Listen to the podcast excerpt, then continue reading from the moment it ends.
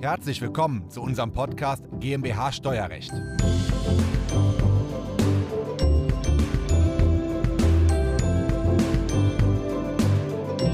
Die Wegzugsteuer. Sie sind GmbH-Gesellschafter und wollen ins Ausland wegziehen, dann greift in der Regel die Wegzugsteuer nach 6 Außensteuergesetz.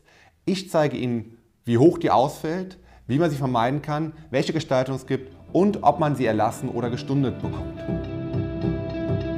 Diese Folge ist der Audiomitschnitt unseres YouTube-Videos. Das Video verlinken wir Ihnen in der Beschreibung. Herzlich willkommen, mein Name ist Christoph Jun. Ich bin Steuerberater in Köln und unsere Kanzlei hat sich spezialisiert auf das Unternehmenssteuerrecht, insbesondere auf die Besteuerung von GmbHs und deren Anteilseignern.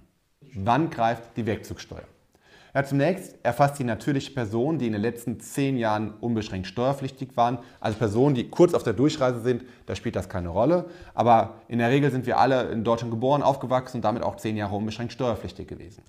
Weitere Voraussetzung ist, wir haben einen Anteil an einer Kapitalgesellschaft, GmbH, AG, UG oder eine ausländische Kapitalgesellschaft, zum Beispiel eine Limited oder spanische SL. Ja, und wie bewertet man nur den Anteil? Ja, wir bewerten den ganz grob als Daumenformel Jahresgewinn der Kapitalgesellschaft nach Steuern, also etwa der Jahresüberschuss laut Handelsbilanz, ganz grob, mal Faktor 13,75. Der Gesetzgeber rechnet hier also etwa mit 7 bis 8 Prozent Unternehmensrendite.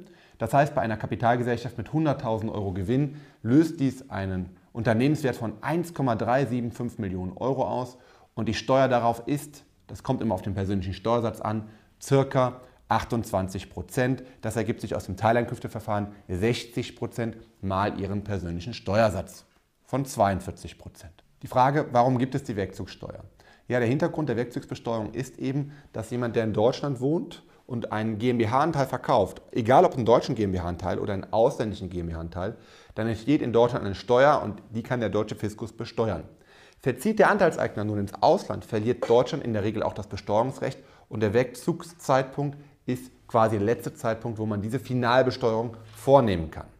Und deswegen errechnet man den Unternehmenswert ganz grob, Jahresgewinn mal Faktor 13,75, multipliziert den mal 60 Prozent, das ist einfach eine gesetzliche Vorgabe, und dann mit dem persönlichen Steuersatz. Also entsteht quasi auf den Unternehmenswert eine Steuer von rund 28 Prozent bei 42 Prozent Steuersatz. Damit sichert der deutsche Fiskus sein deutsches Besteuerungsrecht.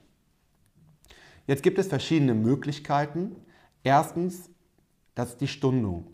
Verziehen Sie in ein EU-Ausland, haben Sie die Möglichkeit, die Steuer unbefristet und ohne Sicherheitsleistung zu stunden. Das heißt, Sie bekommen einen Steuerbescheid, wo drauf steht, Ihr Unternehmenswert sind 1,375 Millionen Euro. Die Steuer, die daraus ausgelöst wird, sind 360.000 Euro.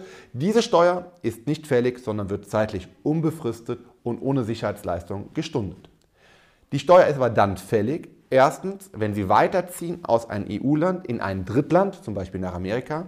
Zweitens, wenn Sie die GmbH-Anteile verkaufen. Drittens, wenn Sie die GmbH-Anteile liquidieren. Oder viertens zum Beispiel auch, wenn Sie die GmbH-Anteile verschenken oder vererben und der Begünstigte ist nicht in einem EU-Land ansässig. Zweite Möglichkeit ist der rückwirkende Erlass der Wegzugsteuer. Sie bekommen einen Steuerbescheid, haben den unter Umständen auch schon bezahlt, die Wegzugsteuer oder stunden lassen und kommen aber innerhalb von fünf Jahren aus dem Ausland wieder zurück nach Deutschland, werden hier unbeschränkt steuerpflichtig. Dann wird Ihnen diese Wegzugsteuer rückwirkend erlassen bzw. erstattet.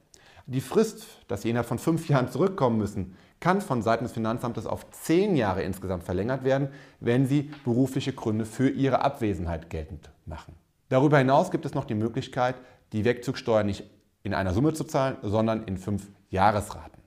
Und jetzt stellt sich die Frage, was können Sie tun, wenn Sie als GmbH-Gesellschafter ins Ausland verziehen möchten und diese Wegzugsteuer gilt es zu vermeiden? Na gut, Einfachste Möglichkeit ist, Sie verkaufen die GmbH im Voraus oder Sie übertragen die vielleicht auf einen Familienangehörigen und dieser Familienangehörige verbleibt in Deutschland. Dann verliert Deutschland kein Besteuerungsrecht und die Wegzugsteuer bleibt damit unberührt. Wenn Sie aber die GmbH-Anteile natürlich behalten möchten, gibt es eine ganz einfache Möglichkeit. Sie machen aus Ihrer GmbH per Formwechsel eine Personengesellschaft, zum Beispiel eine GmbH und Co. KG. Wie gesagt, Tatbestandsvoraussetzung war, dass Sie an einer Kapitalgesellschaft beteiligt sind. Wenn Sie aber jetzt an einer Personengesellschaft beteiligt sind, kann die Wegzugssteuer nicht greifen. Das hat im Grunde zwei große Probleme. Ein Problem ist, trotz Ihres Wegzugs muss in Deutschland eine Betriebsstätte oder insbesondere das Stammhaus erhalten bleiben Sie brauchen eine Betriebsstätte, die in Deutschland verbleibt und der alle Wirtschaftsgüter zuzuordnen sind. Am einfachsten erfolgt das, indem auch der Geschäftsführer weiterhin in Deutschland seine Entscheidungen trifft und damit das sogenannte Stammhaus, also die Stammhausbetriebsstätte in Deutschland verbleibt. Zweite Problematik ist, die Umwandlung von der GmbH in eine GmbH und Co. KG kann zwar grundsätzlich steuerneutral erfolgen, hat aber eine Voraussetzung. Wir müssen prüfen, ob in der Bilanz offene Rücklagen vorhanden sind, weil diese offenen Rücklagen werden im Zuge des Formwechsels von einer Kapitalgesellschaft in eine Personengesellschaft ja, einer sogenannten Zwangsgewinnausschüttung nach 7 Umwandlungssteuergesetz unterworfen. Und damit ja, werden diese offenen Rücklagen quasi wie eine Dividende mit 25% Kapitalertragssteuer belastet.